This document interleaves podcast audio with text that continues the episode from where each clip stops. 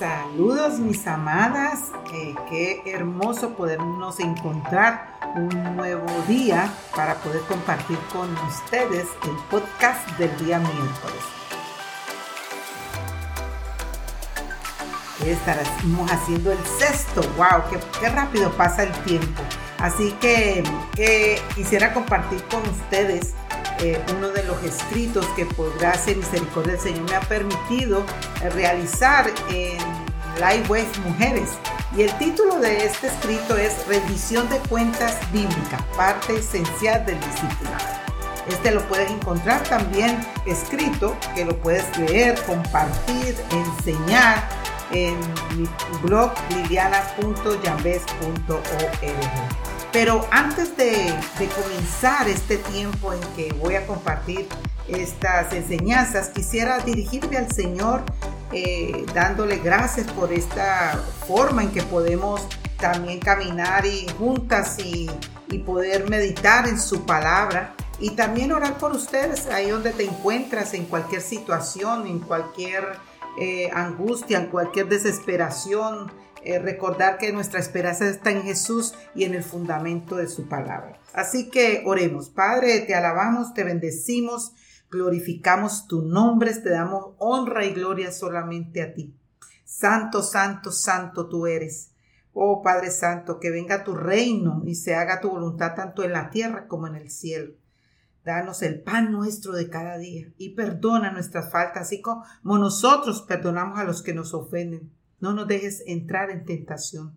Guárdanos del maligno. ruego delante de ti por cada una de las que están escuchando en este tiempo, eh, esta enseñanza, Padre, en este podcast. Eh, tú conoces sus corazones, tú conoces si, si han rendido su vida a ti, si se han arrepentido de sus pecados y te han reconocido como Señor y Salvador o no. Y que este sea un tiempo, una oportunidad en que puedan eh, arrepentirse y rendir sus vidas si hay alguna amiga que nos escucha. Y tú, mi hermana, eh, quizás estás pasando un tiempo dificultoso en tu vida, un sufrimiento. Eh, oro por ti, oro que, que, el Señor sea contigo y que pastoree tu corazón donde te encuentres. Padre, te alabamos y te damos gracias por la oportunidad de poder compartir de lo que por gracia tú me has dado. Te alabamos y te bendecimos en el nombre de Jesús. Amén. Bueno, mis amadas, como comentábamos desde el principio, este es un artículo eh, que se llama Rendición de Cuentas Bíblica, parte esencial del discipulado. Una de las estrategias más grandes del enemigo es hacernos pensar que es suficiente con escuchar la predicación y enseñanzas de la palabra de una forma virtual, sin ser miembro de una iglesia local. Existe mucho material disponible en las redes pero eso no sustituye el pertenecer a una congregación. En el Nuevo Testamento vemos en repetidas ocasiones la importancia de pertenecer a una iglesia local donde Jesús es la cabeza de ese cuerpo universal y local. Él es también la cabeza del cuerpo que es la iglesia. Colosenses 1.18. Vivir en comunidad en el lugar donde nos encontremos residiendo no tiene sustituto. El Señor nos dejó el mandato central de hacer discípulos con toda autoridad. Esto solo se da en el contexto de la iglesia local. Y acercándose Jesús les habló diciendo, Toda autoridad me ha sido dada en el cielo y en la tierra. Id pues y haced discípulos de todas las naciones, bautizándolos en nombre del Padre y del Hijo y del Espíritu Santo, enseñándoles a guardar todo lo que os he mandado. Y aquí yo estoy con vosotros todos los días hasta el fin del mundo. Mateo 28, 19 al 20. Cuando se trata de discipulado, hay tres componentes indispensables que debemos tener en cuenta. Primero, la palabra de Dios. Nos lo dice Hebreos 4:12 y segunda de Timoteo 3:16, 17. La palabra es la que transforma mente, relaciones, afectos y voluntad. Solo es a través de la palabra que somos formados en semejanza a Cristo. Segundo, el Espíritu Santo. Gálatas 5, 16, 26. El Espíritu Santo que mora en la persona regenerada puede usar la palabra para confrontar y transformar la vida de un creyente. Tercero, los hermanos en Cristo, Colosenses 1, 28 al 29. El discipulado bíblico demanda de los dones y la participación del cuerpo de Cristo en la iglesia local. Un discípulo se forma y crece debidamente por medio de la predicación, enseñanza, adoración y compañerismo. Todo esto apegado a las escrituras. Otro aspecto del discipulado es la rendición de cuentas. La rendición de cuentas es parte esencial del discipulado y del proceso transformador. Existe una lucha diaria y rendir cuentas es sabio y saludable para nuestras almas. Razones bíblicas para rendir cuentas. Primero, Dios nos dirige, a la confesión de pecados. Primera de Juan 1, 9, 10. La confesión de pecados es primero ante un Dios santo, santo, santo. Nos acercamos a Él en arrepentimiento, sabiendo que es un Dios de misericordia. También encontramos en la Escritura, por tanto, confiénsese sus pecados unos a otros y oren unos por otros para que sean sanados. La oración eficaz del justo puede lograr mucho. Santiago 5:16. El discipulado y la rendición de cuentas se da en un marco de relaciones con otros hermanos, específicamente nuestra familia de la iglesia local. Nos conocemos mientras caminamos juntos en la fe. Nuestras relaciones se estrechan y compartimos con libertad la verdad de nuestras luchas y pecados. Primera de Juan 1, 5, 7. La sabiduría que encontramos en Proverbios también nos motiva a la confesión. El que cubre sus pecados no prosperará, pero el que los confiesa y los abandona hallará misericordia. Proverbio 28, 13. Segundo, Dios nos advierte sobre la dureza de nuestro corazón. Vivimos en un mundo caído y aunque somos redimidos, aún batallamos con las manifestaciones pecaminosas de nuestra carne. Necesitamos de otros para poder ver esos pecados que no vemos o no queremos ver. La palabra nos exhorta a prevenir el endurecimiento de nuestro corazón. No podemos vivir como llaneros solitarios.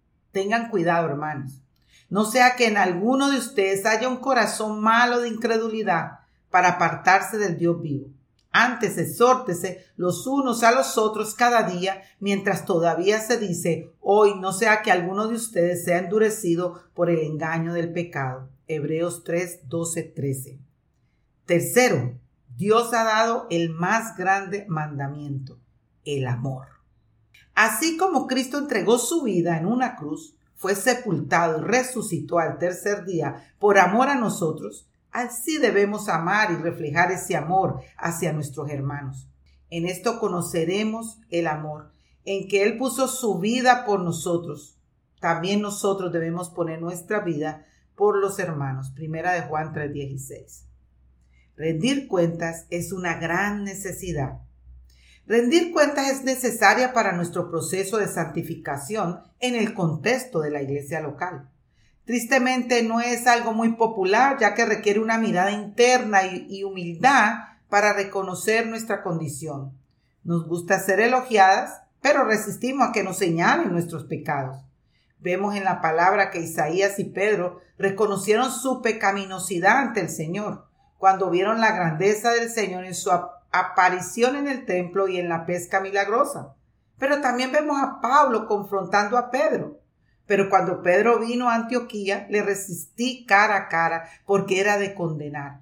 Pues antes que viniese algunos de parte de Jacobo, comía con los gentiles, pero después que vinieron se retraía y se apartaba, porque tenía miedo de la circuncisión. Y en su simulación participaban también los otros judíos, de tal manera que aún Bernabé fue también arrastrado por la hipocresía de ellos. Gálatas 2, 11, 13. Esa confrontación fue necesaria y no solamente le sirvió a Pedro, sino también a nosotros y a todos los cristianos que leen y aprenden y enseñan la epístola hasta que Cristo regrese. En conclusión, amada hermana, mi oración es que tú y yo vivamos vida en nuestra comunidad de iglesia, que no evitemos el confrontar y ser confrontadas para el crecimiento espiritual, que nos parezcamos más a Cristo. Recuerda que cada uno de nosotros estamos en una línea de tiempo diferente en nuestro crecimiento y debemos ser pacientes, amorosas y mostrar de la misma gracia que el Señor ha tenido, tiene y tendrá con cada una de nosotros. Mis queridas, amadas, espero que este podcast del día de hoy eh, haya sido de gran bendición para tu vida. Y oramos al Señor que en cada lugar eh, pueda plantarse una iglesia de sana doctrina, una iglesia donde la palabra sea el fundamento, una iglesia que podamos vivir como mujeres corandeu en la presencia de Dios bajo la autoridad de la palabra y para la gloria de Dios. Y oremos por los pastores, por líderes, por hombres y mujeres de Dios que están en las iglesias enseñando, capacitando, mentoreando, confrontando, animando, siendo parte del cuerpo de Cristo, cada uno con sus dones y talentos que Dios nos ha dado. Yo te pido que ores eh, por aquellos misioneros que vamos a, través del mundo también y que el Señor nos usa para plantar iglesias en los lugares donde, donde vamos. Recuerda, mi amada, que el Señor Jesús es nuestra esperanza, es nuestra única esperanza y que el fundamento debe estar en la palabra. Así que espero que tengas un tiempo hermoso que puedas reflexionar, que puedas buscar todos estos versículos que hoy estuvimos comentando en tu Biblia, pasar ese tiempo con el Señor para que podamos ser mujeres que vivamos corandeu en la presencia de Dios bajo la autoridad de la palabra y para la gloria de Dios. Bendiciones.